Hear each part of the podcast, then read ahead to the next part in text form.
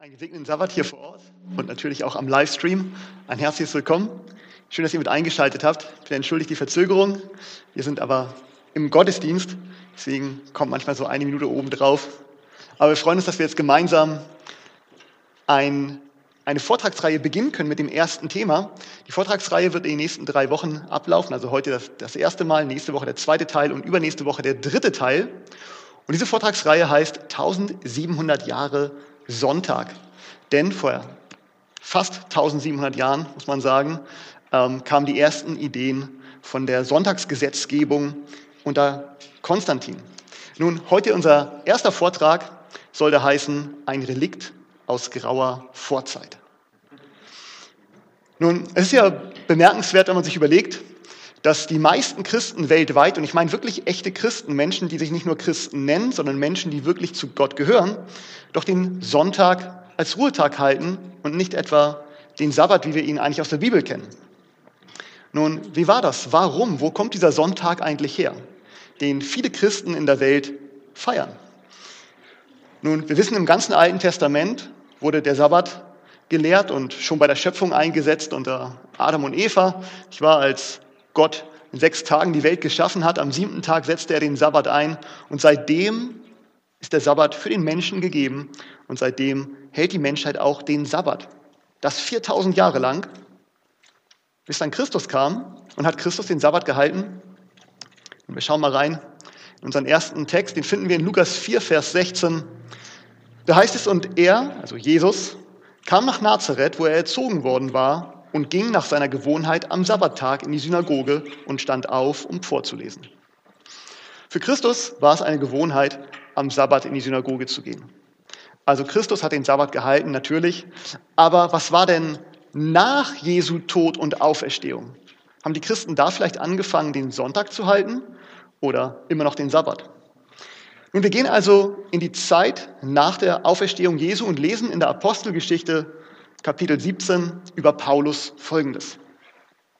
Paulus aber ging nach seiner Gewohnheit zu ihnen hinein und redete an drei Sabbaten mit ihnen aufgrund der Schriften. Also hier im Neuen Testament, lange nach der Auferstehung Jesu, wissen wir von Paulus, er hielt immer noch den Sabbat, wie auch alle Christen in der damaligen Zeit. Alle hielten den Sabbat. Nun, wenn das so ist, wie kam es dann eigentlich zum Sonntag? Der wird ja jetzt in diesem Jahr gefeiert, 1700 Jahre Sonntagsgesetzgebung. Nun, wie ist dazu gekommen? Dafür müssen wir einen großen Sprung machen, denn noch viele, viele Jahre später haben die Christen ausschließlich den Sabbat gehalten. Und wir springen jetzt mal ins Jahr 300. Also wir sind jetzt fast zehn Generationen weiter.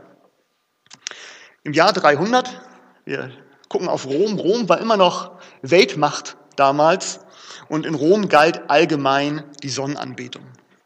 Dort gab es eine Religion, ein Mithraskult, da wurde der Sonnengott verehrt. Und der oberste Sonnenpriester oder der oberste Priester der Sonne, der hieß damals schon Pontifex Maximus. Bereits Gaius Julius Caesar hatte diesen Posten inne, bevor er zum Senator berufen wurde, war er bereits Pontifex Maximus, das war natürlich vor Christus, aber auch später zur Zeit Jesu, Kaiser Augustus nahm den Titel Pontifex Maximus, also der oberste Brückenbauer oder der Hohepriester der Sonne an. In diesem Jahr 300 nach Christus, da bleiben wir mal in Rom und schauen uns mal die Machtverteilung an. Es gab damals mehrere Cäsaren. Es war eine sogenannte Tetrarchie gegründet worden von Diokletian. Und Diokletian hatte das, den ganzen Osten des Reiches regiert. Und es gab zu der Zeit, wie es auch schon sagt, eine Tetrarchie, also es gab vier verschiedene Cäsaren, die regiert haben. Diokletian ist ein sehr bekannter, denn unter seiner Herrschaft gab es diese furchtbare Christenverfolgung im Osten des Reiches in den Jahren zwischen 303 und 313.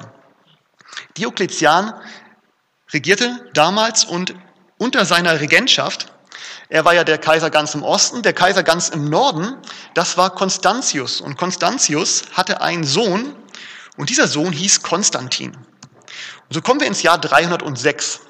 Im Jahr 306 war Konstantin, er besuchte seinen Vater Konstantius, der gerade in Briten, in Britannien, in Britannien unterwegs war und dort die Völker niederwarf. Und Konstantin, sein Sohn als Feldherr, ähm, war auch jetzt in Britannien und überraschend starb sein Vater Constantius. Und jetzt eigentlich sollte jetzt ein neuer Cäsar gewählt werden. Aber die Soldaten haben sofort den jungen Konstantin als Kaiser ausgerufen. Und so bekam plötzlich Konstantin die Kaiserwürde. Und er war jetzt einer der vier Tetrachen, also einer der vier Kaiser. Und so ist seit 306 Konstantin, der später als Konstantin der Große in die Geschichte eingehen wird, als Kaiser eingesetzt. Das war der 25. Juli 306. Nun, Konstantin regierte also hier im Norden, auch eben hier, also auch in Leonberg. Im Jahr 307 hat er sein Domizil dann nach Trier verlegt. Also Trier war sozusagen der, ähm, der Kaisersitz hier in, in Deutschland.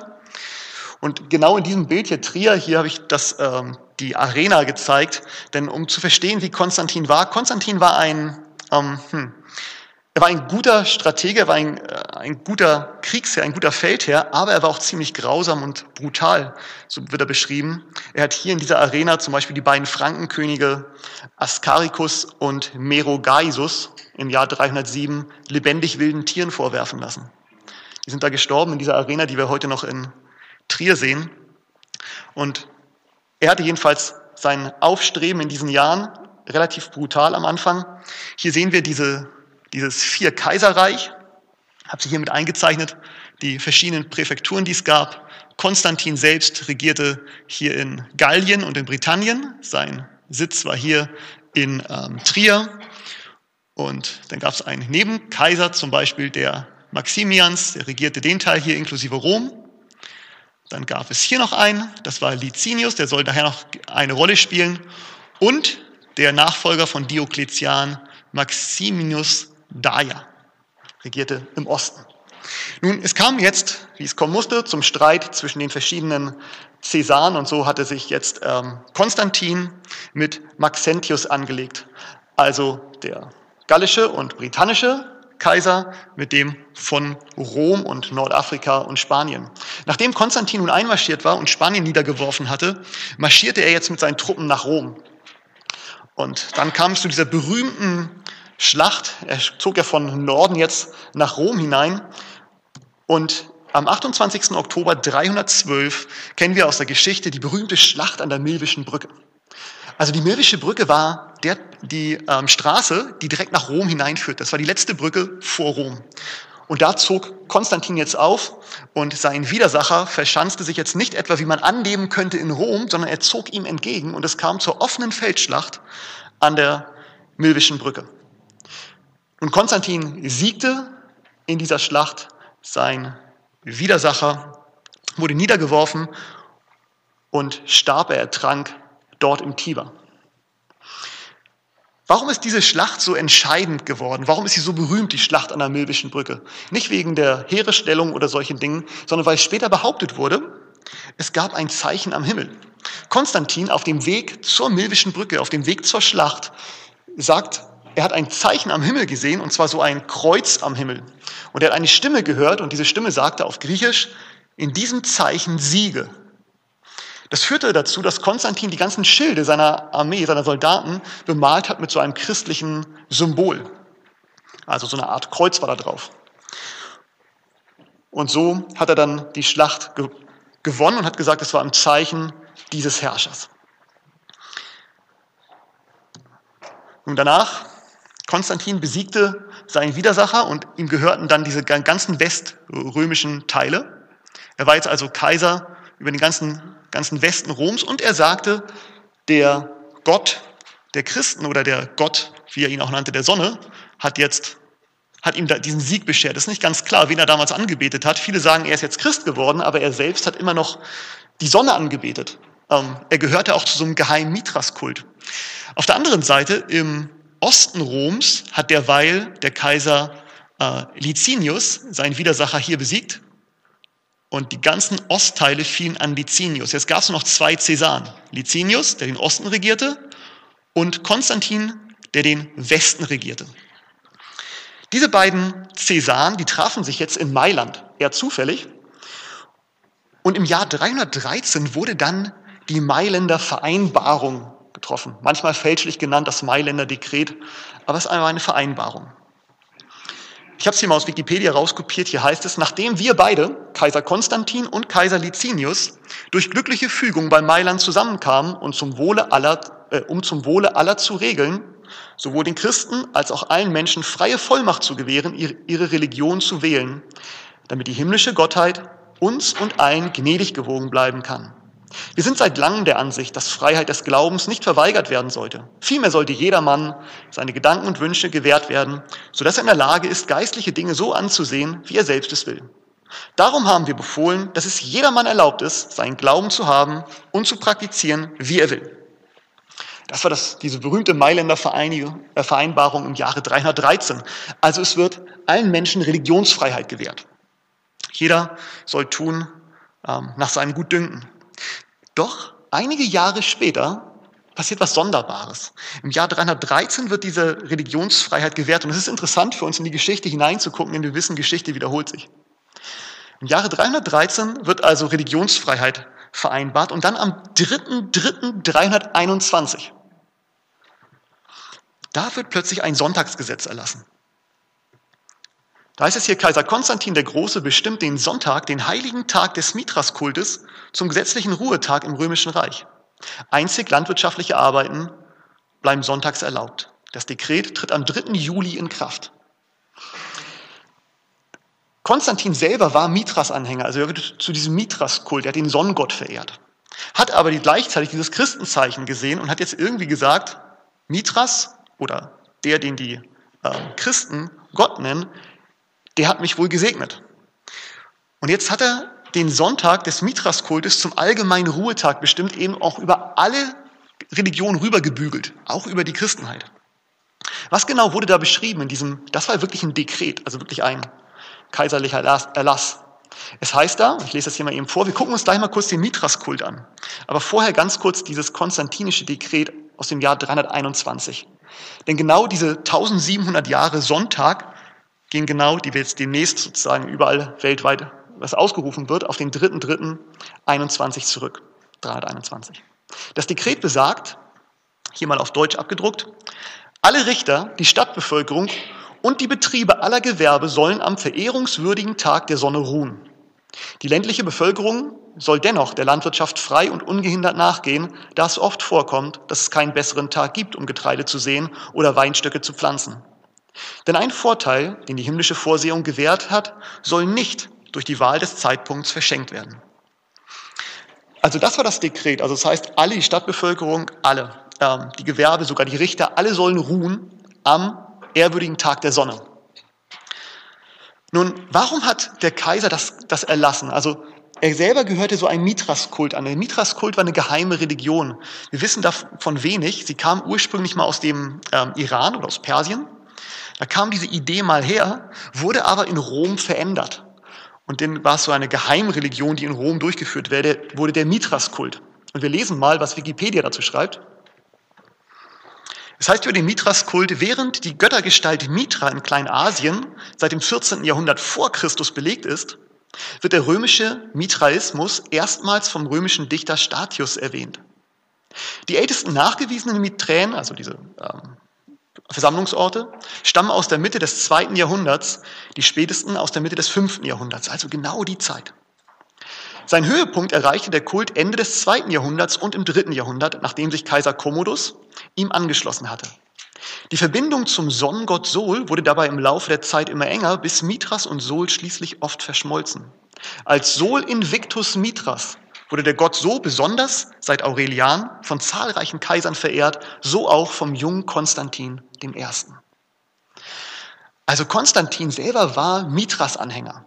das war so ein geheimer Kult und das, der Sonntag wurde verehrt, der ehrwürdige Tag der Sonne. Mithras selbst wurde später dann als der Sol Invictus, als die unbesiegbare Sonne gepriesen. Und so sah so ein Versammlungsort aus. Im Hintergrund sieht man die Statue von Mithras, wie er einen Stier tötet.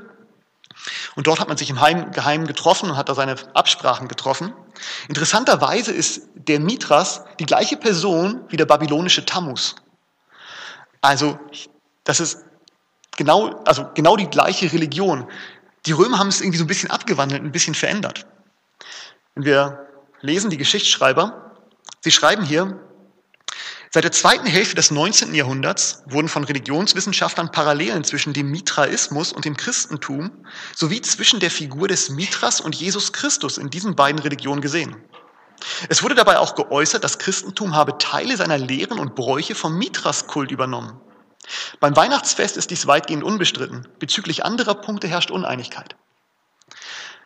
Also die Wissenschaftler sagen, irgendwie sieht das doch so aus, als ob das Christentum irgendwie Teile aus dem Mitraismus genommen hat und das dann als christliche Lehre verkauft hat. Und genauso sieht das aus, nämlich im zweiten, dritten, vierten Jahrhundert wurden irgendwie Dinge in die Christenheit adaptiert, die eigentlich aus dem Mitras-Kult kommen. Wer war das eigentlich, dieser neue römische Mitras, der jetzt verehrt wurde? Also ich habe mal vier Punkte rausgesucht, die sehr ähnlich sind. Habe ich hier aus den Büchern, die hier beschrieben sind. Mithras wurde von einem Vatergott ausgesandt, um als Weltretter das Böse zu überwinden. Als Sol Invictus wird Mithras mit einem Strahlenschein um den Kopf dargestellt. Er hat immer so einen Strahlenkranz um den Kopf. Der Sonntag war der dem Sonnengott Mithras geweihte Tag. Der heilige oder ehrwürdige Tag der Sonne hat er geheißen. Und, was ich sehr interessant fand, der höchste Priester des Mithras-Kults wurde Papa genannt und trug als Amtszeichen die Mitra, der Vorläufer der Bischofsmütze, ein rotes Gewand, ein Ring und ein Hirtenstab. So wurde der ähm, hohe Priester im Mithras-Kult sozusagen dargestellt. Jetzt müsste man sagen, war, zu wem, wozu gehörte denn Kaiser Konstantin? Und die Wissenschaftler sagen, er war ein Anhänger des Mithras-Kultes. Jetzt sagt er aber, er hat so ein göttliches Zeichen empfangen und deswegen gehört er eigentlich zum Christentum. Was sehen wir in dem Leben von Konstantin? War er nun Christ oder war er nun Mithras-Anhänger? Und wenn wir uns die Münzen angucken, die damals geprägt worden sind, diese hier zum Beispiel eine Münze, auf der Konstantin abgebildet ist und auf der Rückseite sehen wir den Sol Invictus. Geprägt circa 309 bis 310 in Jugundum, Sol stehend mit dem Gesicht nach rechts, rechte Hand erhoben, den Globus in der linken. Die letzte überlieferte Solmünze stammt aus dem Jahr 325. Konstantin hat weiterhin Mithras auf die Münzen abgedruckt. Er hat gesagt, er gehört irgendwie zum Christengott, hat sich aber weiterhin in diesen Mithras-Kulten aufgehalten und diese Mithras-Kult-Einflüsse jetzt ins Christentum adaptiert. Im Jahr 325 wurden diese Münzen noch gedruckt. Also Milwische Brücke 312. Lange danach noch. Was passierte dann? Nun, es war Konstantin noch. Er sollte kurz Zeit später Konstantin der Große werden, denn Konstantin herrschte ja jetzt über den ganzen Westteil des Römischen Reiches, während Licinus nun die beiden Präfekturen, Präfekturen im Osten hatte. Unter den beiden kam es zum Streit, soll jetzt nicht das Thema sein, aber die beiden Cäsaren stritten sich und es kam zu einem Krieg. Es gab dann eine berühmte Schlacht, die Schlacht von Adrianopel, Dort trafen nun Konstantin und Licinus aufeinander. Ähm, Licinus verlor diese Schlacht, er zog sich zurück und es kam zu einer Entscheidungsschlacht am 18. September des Jahres 324, die Schlacht von Chrysopolis. Und dort unterlag Licinus wieder und er ergab sich, hat gesagt, ich lege die Waffen nieder. Und Konstantin hat ihm versprochen, okay, wenn du deine Waffen niederlegst und aufgibst, werde ich dein Leben verschonen, ähm, aber ich übernehme dein Reich. Konstantin hat also das ganze Reich übernommen. Er war jetzt Konstantin der Große, das ganze römische Reich unterstand ihm jetzt. Licinius hat aufgegeben, Konstantin hat ihm die Freiheit versprochen und Konstantin hat gelogen. Er hat ihn tatsächlich getötet und sein Sohn hat er auch getötet. Konstantin war nun Alleinherrscher des römischen Reiches. War nun Christ oder nicht? Es sieht alles so aus, als wäre Konstantin kein Christ gewesen. Von dem, was er tut, von dem, was er macht. Jedenfalls im Jahr 326, da ließ sich dann Konstantin in Byzanz nieder. Also er kam ja aus Trier, das war sein ehemaliger Sitz, Rom und jetzt Byzanz. Und die Stadt wurde weit ausgebaut und er nannte diese Stadt nun Nova Roma, neues Rom. So sollte diese Stadt heißen.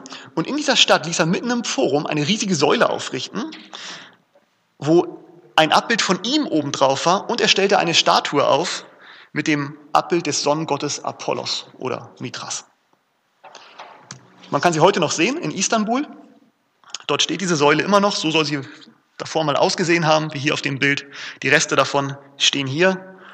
Ähm, was hat, das war das Jahr 326. Was ist dann noch passiert im Jahr 326? Konstantin hatte eine Statue von sich und eine Statue vom Sonnengott Apollos aufrichten lassen und hat im gleichen Jahr warum auch immer, seine Frau und seinen Sohn hinrichten lassen.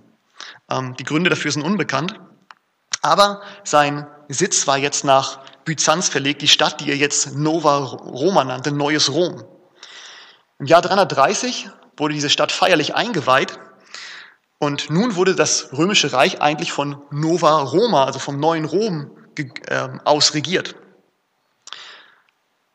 Später wurde diese Stadt dann umbenannt in Konstantinopel, nämlich nach dem Tod von Konstantin dem Großen. Sieben Jahre später sollte Konstantin nämlich sterben. Er hat sich eine Krankheit geholt, noch vor seinem Sassanidenfeldzug. Und im Jahr 337, als Sklaver Konstantin stirbt, da wird Konstantin noch auf dem Totenbett von Bischof Eusebius getauft. Weil Konstantin dachte, wegen dieser Doppelmord, der kann mir eigentlich nicht vergeben werden von göttlicher Seite. Also muss ich diese Sünden irgendwie wegwaschen. Also lasse ich mich taufen. Denn die Christen sagen, wer getauft ist, dem sind die Sünden vergeben und so weiter. Konstantin hat sich also auf dem Totenbett noch von Bischof Eusebius taufen lassen und gilt seitdem auch als Christ. Nach Konstantins Tod wurde die Stadt Nova Roma, also Neues Rom, in Konstantinopel umbenannt und heute ist es Istanbul. Nun, Konstantin war nun weg, aber er hat sich auf dem Totenbett noch taufen lassen und gilt damit als christlicher Kaiser.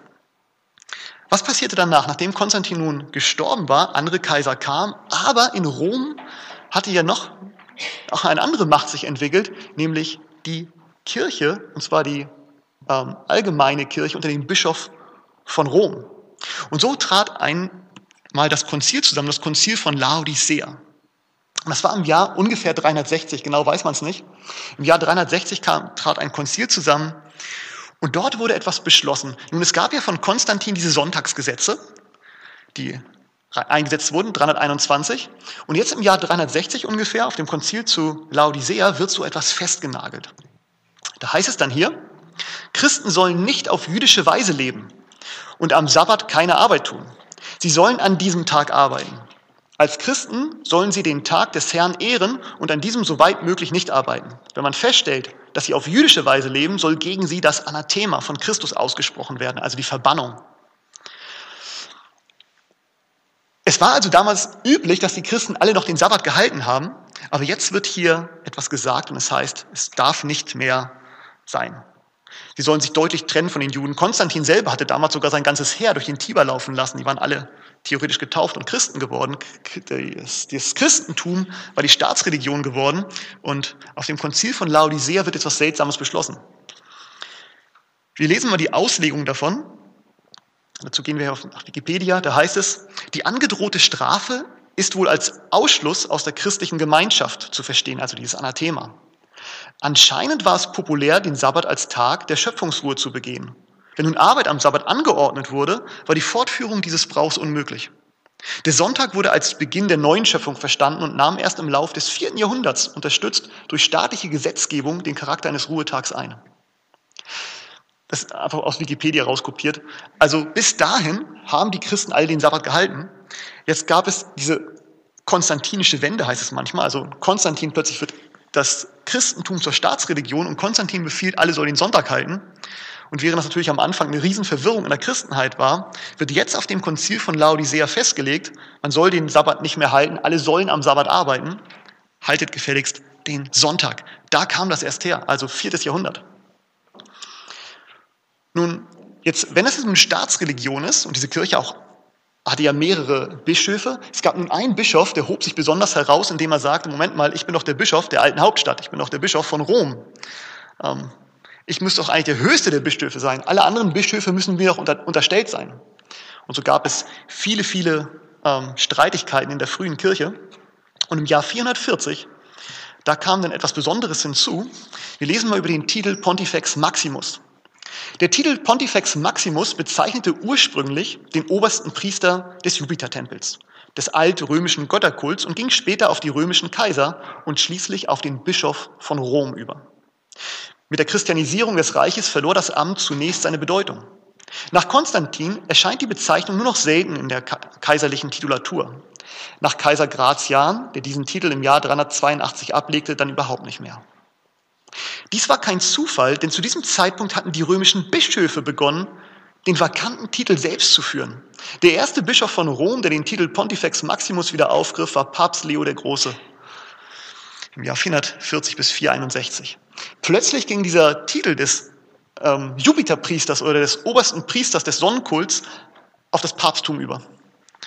Und seitdem lassen sie sich nennen Pontifex Maximus, eigentlich ein altrömischer Kaisertitel, davor noch der Titel des Priesters der Sonne. Und es war plötzlich ähnlich, denn Dinge zogen jetzt in die Kirche ein, die da eigentlich gar nicht zu suchen hatten. Der ganze Mithras-Kult mit diesen komischen Mützen, der kam auch. Diese Mithras-Mützen, die kamen ja auch nicht von ungefähr. Diese seltsamen Mützen, die kannte man schon aus dem alten Babylon. Denn dort gab es die Priester des Dagon, die ganz ähnlich aussahen. Die hatten solche Fischmützen. Und wir kennen natürlich diese Mützen heute auch. Die sind übernommen worden. Es sieht sehr ähnlich aus. Viele Dinge flossen plötzlich ins Christentum hinein, die da überhaupt nichts zu suchen hatten. Und so gab es eine Vermischung von dem Christentum mit dem Mithras-Kult, mit dem Dagon-Kult und mit diesem Sonnenkult von Babylon und Rom. Und das kam jetzt hinein, inklusive der wöchentliche Ruhetag, der jetzt verändert wurde von Sabbat auf Sonntag. Nun, römische, also oder man muss babylonische Dinge zogen nach Rom ein und kamen von Rom jetzt in die Kirche. Und Petrus, der damals zur Zeit der Cäsaren inhaftiert war in Rom, der schreibt einen Brief, der uns in der Bibel überliefert ist, und er sagt, es grüßt euch, es grüßen euch die, es grüßt euch die Mitauserwählte in Babylon und Markus mein Sohn. Und Petrus war, natürlich, war in seinem Leben, soweit wir wissen, nie in Babylon. Babylon gab es gar nicht mehr. Babylon war ein Haufen Ruinen. Aber Petrus schrieb diesen Brief aus Rom. Und er sagt, eigentlich bin ich in Babylon. Denn es war genau das Gleiche. Es ist die ganzen Einflüsse, ganze, der ganze Sonnenkult ist von Babylon nach Rom geschwappt, wurde da zelebriert. Und als Petrus in Rom inhaftiert war, sagte er, es grüßt euch Babylon. Da war auch die Mischung von Staat und Kirche auch dort in Rom. Und das sollte später viel, viel schlimmer werden, denn sobald die Cäsaren abgesetzt waren, kam ja der, von dem es heißt in der Bibel, es wird dann der Antichrist aufkommen. Oder der Sohn des Verderbens, der dann kommen soll. Interessanterweise, es endet hier nicht, also mit den Cäsaren, und jetzt wird ja der Bischof eingesetzt, sondern wir haben eine Warnung im Buch Daniel. Da wollen wir mal ganz kurz in Daniel 7 springen, ohne da jetzt Daniel 7 ganz aufzulösen, aber in Daniel 7 wird ja eine Geschichtsschreibung gemacht. Daniel 7, Vers 2 und 3. Daniel begann und sprach, ich sah bei Nacht in meinem Gesicht und siehe, die vier Winde des Himmels brachen los auf das große Meer. Und vier große Tiere stiegen aus dem Meer empor, jedes verschieden vom anderen. Und wir wissen, dass, die, dass das Meer ein Symbol ist für die Nationen, Völker, Sprachen, Stämme. Und Daniel wird jetzt in den nächsten Versen die Weltgeschichte sehen. Was passiert? Da kommen jetzt vier große Tiere aus dem Meer hervor, aus, der, aus den Völkern entstehen jetzt vier große Reiche. Was sind diese Tiere? Daniel 7, Vers 17. Jene großen Tiere, vier in der Zahl, bedeuten, dass vier Könige oder Königreiche sich aus der Erde erheben werden. Also Daniel damals sah die Zukunft voraus und wusste, jetzt kommen da irgendwie vier große Königreiche. Und wir gucken uns die jetzt nicht alle an. Ähm, davon gibt es hier in der Gemeinde Leonberg genug Videos, um sich anzugucken, was waren diese, ähm, was waren diese vier Reiche. Aber sie seien kurz genannt. Also der Löwe mit den Adlerflügeln ist ein Symbol für das babylonische Reich, 605 bis 539 äh, vor Christus. Der Bär ist das nachfolgende Reich. Babylon wurde abgelöst vom Meder-Perser-Reich. Die regierten 539 bis 331 vor Christus. Das nächste Reich, hier dargestellt als der Leopard mit den vier Köpfen, war natürlich Griechenland unter Alexander dem Großen, später unter den ähm, vier Diadochen, deswegen die vier Köpfe, 331 bis 168 vor Christus. Und dann, und da kommen wir wieder in unsere Zeit, über die wir sprechen, kam plötzlich Rom auf. Das schreckliche Tier heißt es hier. 168 vor Christus bis 476 nach. Was wissen wir über dieses Tier? Da docken wir wieder an, das schreckliche Tier. Daniel 7, Vers 7 sagt, nach diesem sah ich in die Nachtgesichten und siehe ein viertes Tier. Furchterregend, schrecklich und außerordentlich stark. Es hatte große eiserne Zähne, fraß und zermalmte und zertrat das Übrige mit den Füßen. Es war ganz anders als alle vorherigen Tiere und hatte zehn Hörner. Nun, das ist die Auslegung selbst ist nicht schwer, wenn man die Geschichte sich anguckt. Es war eine Beschreibung des römischen Reichs der im Römischen Reich, jetzt zum Ende des Römischen Reichs sind, also so gegen 476 hin, haben sich die Machtverhältnisse im, im, Römischen Reich ein bisschen verschoben. Der Druck von außen wuchs. Der Cäsar war nicht mehr in Rom oder war mittlerweile nach Konstantinopel ausgewandert. In Rom gab es später auch noch Cäsaren. Aber die Macht verschob sich ein bisschen in Richtung römischer Bischof. Der Kaiser verlor zunehmend an Macht. Da docken wir jetzt an, denn was wissen wir jetzt über diese Zeit? Wir wissen, da war dieses Tier, dieses schreckliche Tier, und dieses Tier hatte zehn Hörner, heißt es in Daniel. Und was sind diese zehn Hörner? Die zehn Hörner bedeuten, dass aus jenem Reich zehn Könige oder zehn Königreiche aufstehen werden. Also hier sagt Daniel schon, das ist im 6. Jahrhundert vor Christus geschrieben, ähm, was später passieren wird, also was hier im 5. Jahrhundert nach Christus passiert. Der sagt, es werden aus Rom werden zehn Reiche entstehen und tatsächlich, wir wissen, Rom ist ja untergegangen oder zerstört worden in der Völkerwanderung und zehn Stämme taten sich dabei hervor. Es waren diese Stämme, die wir hier sehen, die Angelsachsen, Franken, Alemannen, Lombarden, Ostgoten, Heruler, Burgunder, Westgoten, Vandalen und die Sueben. Diese Stämme kamen auf und jetzt wissen wir auch ungefähr, in welcher Zeit wir jetzt sind. Also die Stämme, die, die Zeit ähm, als sie die Herrschaft übernommen haben. Wir sind also nach den römischen Cäsaren in der Zeit, als die Stämme jetzt regierten. Damals hatte Odoaker, ein Thüringer Landsmann, hatte damals Rom zerstört und besetzt. Und in, der, in den nachkommenden Jahren sollte einiges passieren. Ähm, wir kennen diese Stämme heute alle noch, die gibt es noch, außer die Vandalen, die sind ausgerottet worden. Es gibt die Heruler nicht mehr und die Ostgoten nicht mehr. Die sollten fallen, diese drei Stämme, und ausgerottet werden. Ähm, wir wissen auch wodurch, denn das Buch Daniel beschreibt es.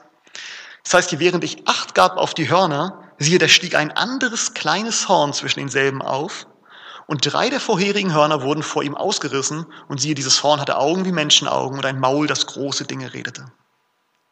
Nun, wer kam auf? Auf wessen Initiative sind sozusagen drei große Reiche gefallen? Es war das aufstrebende Papsttum. Denn es ging um die Machtfrage, wer hat nun die Lehrhoheit und wer hat die Macht in religiösen Dingen? Und es gab da ein, ja, ein Disput zwischen den Arianern oder zwischen den ähm, Anhängern des Bischofs Arinius aus Alexandrien und zwischen dem Anhänger des Bischofs von Rom. Es war eine theologische Frage, die arianische Frage. Jedenfalls diese drei Stämme waren gegen den ähm, Bischof von Rom und so führt es zu verschiedenen Kriegen und diese drei Stämme wurden ausgerottet. Und diese neue Macht, die aufkam, war ein neues System, ein aufstrebendes kleines Horn, eine neue Macht. Es war anders und es redete große Dinge. Die Auslegung finden wir in Daniel 7 auch. Da heißt, ein anderer wird nach ihnen aufkommen, der wird verschieden sein von seinen Vorgängern und wird drei Könige erniedrigen. Und tatsächlich, das Papsttum kam auf, es war verschieden, es war in dem Sinne keine Macht mit einem Heer, sondern es war auch irgendwie ein System, sogar ein Staatssystem dann später. Und es kam auf, erniedrigte drei und regierte fortan oder hatte die Vormachtstellung in Europa. Was, was wird dieses kleine Horn tun, dieses aufstrebende Papsttum? Und er wird freche Reden gegen den Höchsten führen und die Heiligen des Allerhöchsten aufreiben. Ist das so? Nun, wenn wir die Geschichte der Päpste gucken, freche Reden, wurden freche Reden geführt? Ja, in der Tat, die Anmaßung des Papsttums, ich habe das jetzt mal ganz kurz gefasst, es gibt so viele, ich habe mal nur mal ein Zitat beispielhaft rausgebracht von Papst Leo, dem 13. Viele Päpste haben genau das Gleiche gesagt. Wir haben auf dieser Erde den Platz des allmächtigen Gottes inne. Wenn das nicht Blasphemie ist, wenn das nicht freche Rede gegen den Höchsten ist, wir sind Gott auf Erden. Nun, das Papsttum hatte sich jetzt also eine Macht genommen und behauptet, ähm, sie handeln völlig in Übereinstimmung mit Gott. Nein, sie sind sogar Gott selbst auf Erden. Gewaltig. Ähm, das war jetzt so in der frühen Zeit des Papsttums. Papst Leo äh, später, ist, ähm, das war schon Neuzeit. Ähm, aber wir kennen die Zitate auch von den Päpsten aus, der ganzen, aus dem ganzen Papsttum, ähm, die das behauptet haben. Was passiert jetzt? Wir kommen jetzt an, langsam 476, Jahr 508. Im Jahr 508, nach der Mehrzahl der Historiker, war es da, wurde König Chlodwig getauft. Nun, König Chlodwig, das war damals der Herrscher der Franken, und er unterstellte sich jetzt dem römisch-katholischen Glauben. Er wurde jetzt also römisch-katholischer Christ sozusagen und gab sein Schwert und damit seine Macht und seine Armee dem Papst. Plötzlich wurde der Papst unglaublich mächtig. Und kurze Zeit später, als der letzte seiner Widersacher fiel, nämlich Theoderich der Große im Jahr 538, da war er plötzlich sowas wie unantastbar. Es gab keine Widersacher mehr. Die überlebenden sieben Stämme standen alle hinter dem Bischof von Rom und er selbst strebte jetzt immer mehr Macht an in Europa. Nun, und er wird, was wird er tun? Daniel 7, 25b. Und er wird danach trachten, Zeiten und Gesetz zu ändern. Der Bischof von Rom, der sich mittlerweile Papst genannt hat, also oder Papa oder der Vater, also genau die gleichen Titel, die auch der Mithraskult hatte, der strebt jetzt an, das Gesetz und die Zeiten zu ändern. Um welches Gesetz und welche Zeiten geht es wohl? Nun, wir können ja nicht die Zeit ändern, aber es gab Gottes Gesetz und da drin gab es auch Zeiten. Und genau das hatte er sich vorgenommen. Wie konnte er das machen? Ich meine, kann der Papst behaupten, ich nehme das Wort Gottes und verändere das mal? Ich werde das Gesetz verändern, das von Gott selbst geschrieben worden ist? Wir würden sagen, das ist völlig verrückt, das kann kein Mensch. Aber das Papsttum sagt, wir sind Gott auf Erden. Wir können tun, was wir wollen. Genau genommen sagen sie, und ich zitiere hier mal,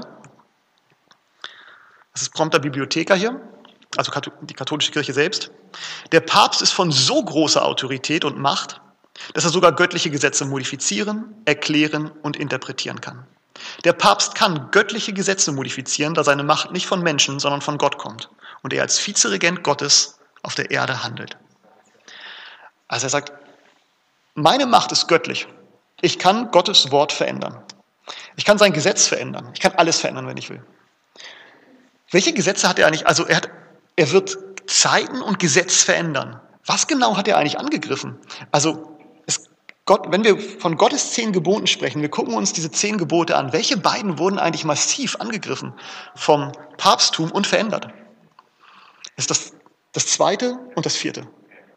Warum eigentlich? Das sind die beiden Gesetze, die direkt sagen, wen oder was du anbeten sollst.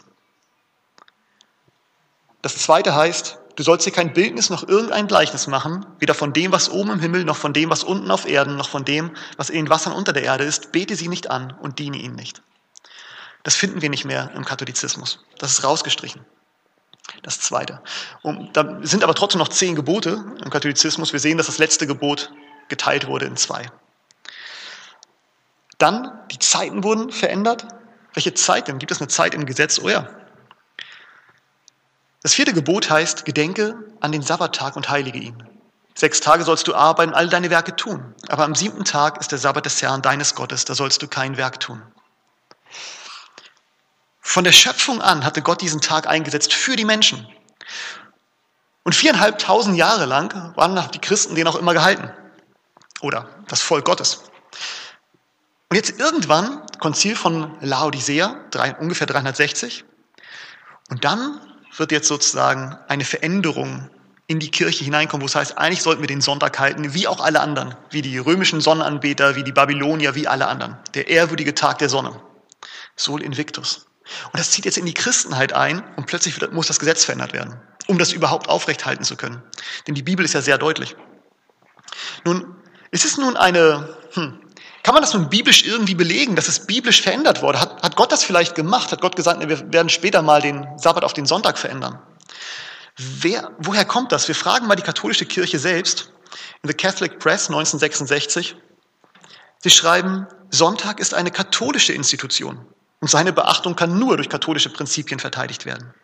Von Anfang bis zum Ende der Schrift gibt es nicht eine einzige Passage, die den Wechsel des wöchentlichen öffentlichen Gottesdienstes vom letzten Tag der Woche auf den ersten erlaubt. Also die Katholiken, die sind da ehrlich. Die sagen, es ist eine katholische Sache. Also der Ruhetag in der Bibel ist immer der Sabbat, von Anfang bis Ende. Vom Anfang der Zeit bis zum Ende der Zeit ist es immer der Sabbat. Aber unser Tag ist der Sonntag. Wir haben den verändert. Ganz ehrlich. Und dann, wenn wir so schauen, wir wissen jetzt, was passierte. Also Konzil von Laodicea hat das verursacht. Selbst heute sagt man natürlich, das waren die Katholiken, die das verändert haben. Das war die katholische Kirche. Und dann, sobald sie Staatsmacht hatten, also Chlodwig im Jahr 508, gab sein Schwert und seine Dienste in die Hand des Papstes. Im Jahr 538 hatten wir gesagt, wurde Theoderich der Große niedergeworfen und damit der letzte Widersacher des Papstes. Im Jahr 538 trifft sich dann ein Konzil in Orleans und sie beschließen seltsame Dinge. Bis jetzt wurde ja bereits gesagt, die auf dem Konzil von Laodicea, die Christen sollen nicht mehr den Sabbat halten, sie sollen am Sabbat arbeiten, sollen aber den Sonntag oder den Tag des Herrn, haben sie ihn später genannt, halten. Ganz ehrlich, was ist eigentlich der Tag des Herrn? Der Sabbat, nicht wahr? Christus sagt, ist, er ist der Herr des Sabbats. Ähm, die katholische Kirche hat dann gesagt, es ist aber der Sonntag, Sol Invictus, der Tag des Sonnengottes. Und dann im Jahr 538 trifft sich ein Konzil von Orléans, also in Frankreich, eben Chlodwigs Regierungsgebiet. Und dort wird jetzt, werden jetzt Gesetze beschlossen gegen Leute, die weiterhin den Sabbat halten, denn da haben die Christen immer noch den Sabbat gehalten im Jahr 538. Und sagt, das steht in den zehn Geboten, natürlich halten wir den Sabbat. Und dann wird ein Gesetz entschlossen, 538, das heißt, wenn jemand gefunden wird, die oben verbotenen Tätigkeiten, und das ist hier in dem Fall das Sabbat halten, auszuführen, soll er bestraft werden. Nicht durch die zivilen Autoritäten, sondern gemäß dessen, was die Kirche bestimmt. Also er soll nicht nur vor ein Staatsgericht kommen, die Kirche sagt jetzt, was mit dem Ketzer passieren soll. Und Staatsmacht wird das dann ausführen. Das ist schon gewaltig. Sobald das Papsttum Macht hatte, vollkommene Macht, keine Widersacher, erlässt es solche Gesetze, Sonntagsgesetz, mit Sabbatverbot, Konzil von Orleans. Und was dann passierte, naja, wir haben es in Daniel gelesen, ne? Daniel 7, 21. Ich schaute, wie dieses Horn Krieg führte mit den Heiligen und sie überwand. Jetzt gab es ein furchtbares Blutvergießen. Das zog sich jetzt durch das ganze Mittelalter durch.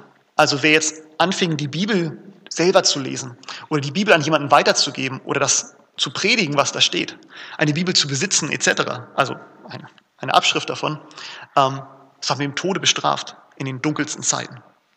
Und viele Menschen verloren ihr Leben. Viele mussten fliehen. Wir denken an die Waldenser, die den Sabbat am Anfang gehalten hatten, die sich, die dann geflohen sind, in die Berge, sich dort versteckt haben und massiv verfolgt wurden, umgebracht wurden, weil sie der Bibel treu waren. Und dann gab es etwas, und erinnert euch, Geschichte wiederholt sich. Was damals passierte, wir werden was Ähnliches wiedersehen. Nun, es gab diese, diesen massiven Druck, weil die Gesetzgebung plötzlich gegen Gottes Gesetze war. Und jetzt kommt eine Einrichtung zutage, die nennt sich die Inquisition. Also es wird eine Glaubenspolizei eingesetzt. Wir kennen ja die, ähm, zum Beispiel damals im Dritten Reich gab es die ähm, SS, den Staatsschutz. Es gab in der DDR, vielleicht kennt das einer, noch direkt von vor Ort, die Stasi, die Staatssicherheit. Es gab ein System, um das System zu schützen. Und jetzt die römische Kirche hatte auch etwas eingerichtet, das nannte sich Inquisition. Da wurden dann Leute verfolgt, direkt die zum Beispiel was gegen den Papst sagen, gegen die katholische Lehre sagen, die sich eine eigene Meinung erlauben. Das waren dann Heretiker. Und es waren die schlimmsten Strafen angedroht mit Folter und, und, und. Es sind so viele Leute gestorben. Die Wissenschaftler heute gehen von mindestens 100 Millionen Toten aus, die nur aufgrund ihres Glaubens hingerichtet worden sind. Also eine Glaubenspolizei wurde eingesetzt. Ähm, und die Menschen wurden nicht nur umgebracht, sondern wirklich gefoltert. Und die Gesetze waren verrückt. Also vielleicht mal als Beispiel noch.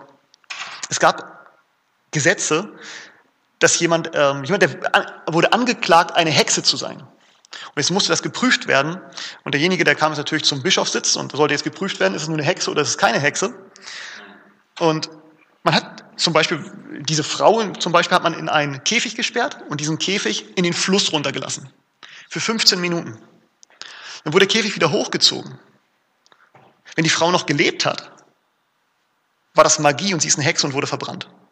Wenn die Frau gestorben ist, war sie keine Hexe und sie ist jetzt im Himmel. So wurde es gesagt. Also wenn man angeklagt wurde, konnte man nur verlieren. Ähm, es war furchtbar und natürlich die Menschen litten darunter und so kam es auch, also viele Leute haben sich auch vom christlichen Glauben getrennt. Der christliche Glaube an sich hat keine Konsistenz mehr gehabt. Die Leute kannten ihn nicht mehr, sie wussten nicht mehr, wie ist Christus. Bis dann irgendwann, dem Herrn sei Dank, es zum Aufstand der Menschen kam. Es, der Protestantismus kam hier beispielhaft 1517. Martin Luther hat damals mal ein paar Dinge richtiggestellt und hat mal 95 Thesen da an die äh, Schlosskirche von Wittenberg genagelt und hat damit einen, einen Stein losgetreten. Was dann passierte, waren die viele Menschen sind ihm gefolgt. Und viele Menschen haben das erste Mal in ihrem Leben wirklich den neuen Bund gehört, wirklich das Evangelium gehört wirklich von, von Christus gehört. Viele haben sich ihm angeschlossen und viele wollten einfach nur raus aus dem ähm, Tohu Wabohu der römisch-katholischen Kirche, aus dem Massaker, das da angerichtet wurde, aus der Bevormundung und haben sich angeschlossen. Rom wollte das natürlich nicht akzeptieren, Ähm, es gab blutige Verfolgung, es gab die schlimmsten Dinge. Ähm, ja, also Jahrzehnte und Jahrhunderte später noch ähm, gab es furchtbare Kriege in Deutschland, weil diese beiden Gruppen gegeneinander kämpften. Die Menschen wollten die Freiheit und die katholische Kirche wollte sie weiterhin unterdrücken. Sie konnten es nicht. Der Protestantismus hat sich in vielen Teilen auch Deutschlands durchgesetzt. Und jetzt wurde den Protestanten vorgeworfen von der römisch-katholischen Kirche, Moment, ihr behauptet sola scriptura und ihr behauptet, dass ihr der Bibel folgt, warum haltet ihr denn dann unseren Sonntag? Und interessant, das lesen wir hier heute noch, das ist hier Question Box, the uh, Catholic Universe Bulletin. Es heißt hier, die Kirche verlegte die Beobachtung des Sabbats auf den Sonntag, Kraft der göttlichen, unfehlbaren Autorität. Der Protestant, welcher die Bibel als alleinigen Führer des Glaubens beansprucht, hat keine Berechtigung zur Beobachtung des Sonntags. Er sagt, wenn ihr den Sonntag haltet, gehört ihr zu uns. Ihr könnt nicht sagen Sola Scriptura und gleichzeitig den Sonntag halten. Das ist unser Tag. Wenn ihr Sola Scriptura wirklich lebt, müsstet ihr den Sabbat halten. Also sie hat behauptet, wir haben die Lehrautorität. Was fällt euch an, uns anzuzweifeln und gleichzeitig unseren Tag zu halten? Es war die katholische Kirche, die gestützt auf die Autorität Christi diese Ruhe auf den Sonntag übertragen hat. Daher ist die Beobachtung des Sonntags durch die Protestanten eine Huldigung, die sie ihrer selbst ungeachtet der Autorität der katholischen Kirche zollen. Das heißt, ihr haltet den Sonntag, ihr huldigt uns, ihr gehört zu uns. Wir haben doch Kraft unserer göttlichen Autorität den Tag von Sabbat auf Sonntag verlegt. Wenn ihr wirklich sola scriptura Christen seid, dann haltet den Sabbat, aber folgt nicht unserem Sonntag. Und Sie sind ganz ehrlich. 1917, das ist ähm, Kardinal James Gibbons, er schreibt, Sie können die Bibel vom ersten Mose bis zur Offenbarung durchlesen. Und Sie werden nicht einen einzigen Vers finden, der die Heiligung des Sonntages autorisiert. Die Schrift erzwingt die religiöse Beobachtung des Samstages, einen Tag, den wir niemals heiligen. Er sagt, niemals werden wir den Sabbat halten. Wir haben einen eigenen Tag eingesetzt. Unser ist der Sonntag. Ich sehe immer so ein bisschen die Geschichte, wo der Sonntag eigentlich hergekommen ist und wie er durchgesetzt wurde. Nun, Jesus Christus sagt in Markus 7, Vers 7 und 8, Vergeblich aber verehren sie mich, weil sie Lehren vortragen, die Menschengebote sind. Denn ihr verlasst das Gebot Gottes und haltet die Überlieferung der Menschen ein.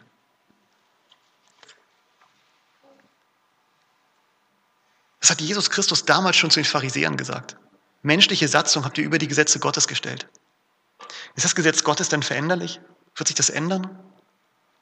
Wird Christus alle paar Jahre sagen, wir verändern was, das Gebot ist doch nicht mehr so, wir machen es neu? Das Gebot steht so, wie es ist, es war in Stein geschrieben. Christus sagt, ihr sollt nicht meinen, dass ich gekommen bin oder dass ich gekommen sei, um das Gesetz oder die Propheten aufzulösen. Ich bin nicht gekommen, um aufzulösen, sondern um zu erfüllen. Hat Christus den Sabbat gehalten? Hat er. Denn wahrlich, ich sage euch, bis Himmel und Erde vergangen sind, wird nicht ein Buchstabe, noch ein einziges Strichlein vom Gesetz vergehen, bis alles geschehen ist. Es ist unmöglich, dass Gottes Gesetz aufgelöst wird. Nun, wenn Christus damals sagt zu seinen Jüngern, und wir sind seine Jünger, wenn er auch uns das sagt, sollten wir es dann glauben? Absolut, oder?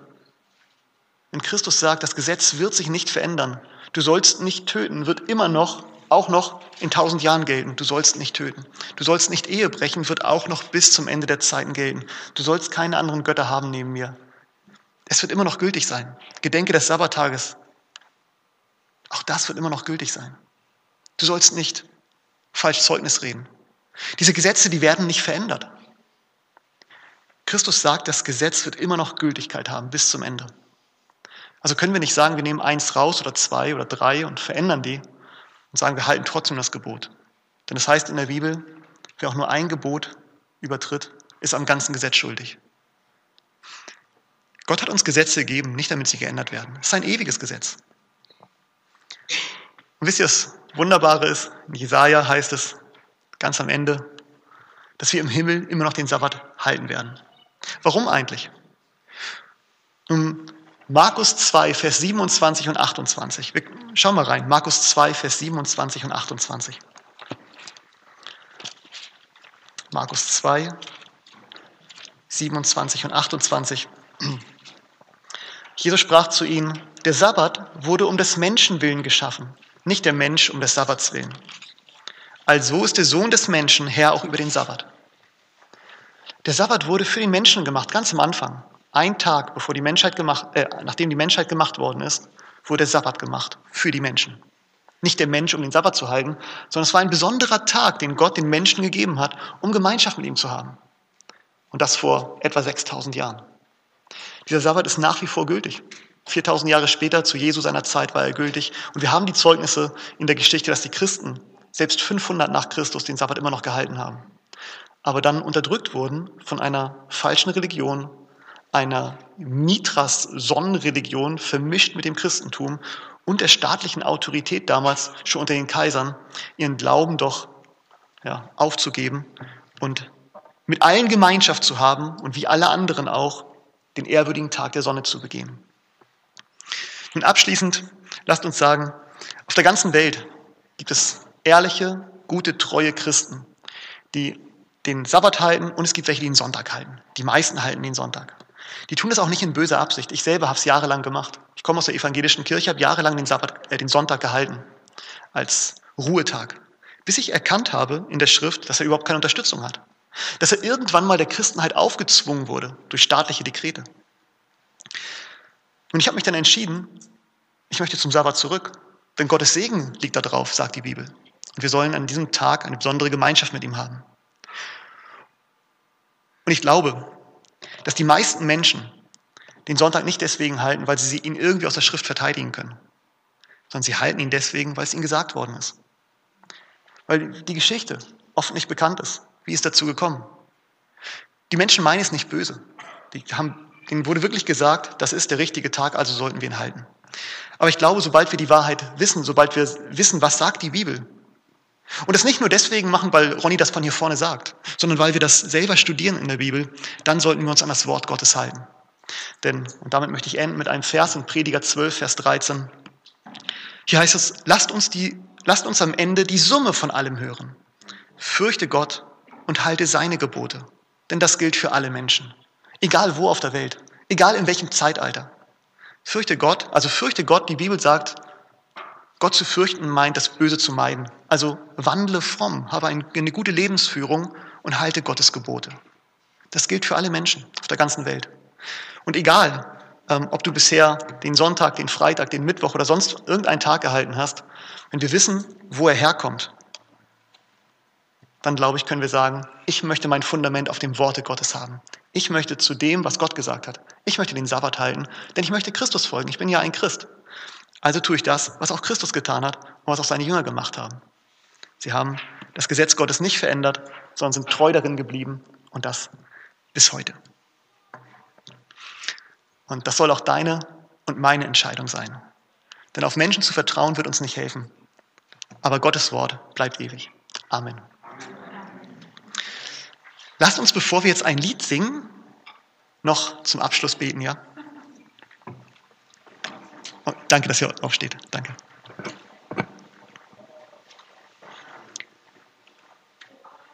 Unser lieber Vater im Himmel, wir möchten dir von Herzen dafür danken, dass wir heute noch deine Schrift haben, dass du die Bibel erhalten hast bis zum heutigen Tag und wir darin deinen Willen lesen dürfen. Herr, es sind so viele Dinge passiert in der Geschichte und so oft wurde dein Wort angegriffen. Aber du hast dein Wort immer verteidigt. Und heute rufst du die Menschen zur Gemeinschaft auf mit dir. Und du hast uns einen besonderen Tag gegeben, den Sabbat, den du gesegnet hast und für uns Menschen geschenkt hast. Und Herr, wir danken dir dafür, für diese besondere Zeit.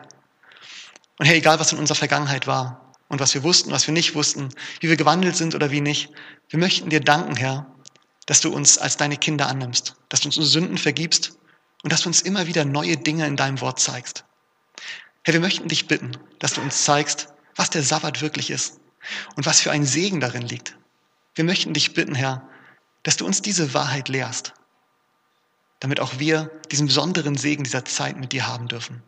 Bitte hilf uns, Herr, wenn wir in unserem Leben in Verfolgung kommen, in Krisen kommen, wenn wir unterdrückt werden, wenn wir aufgrund unseres Glaubens vielleicht verfolgt werden, dass wir dann standhaft sind und treu zu deinem Wort stehen.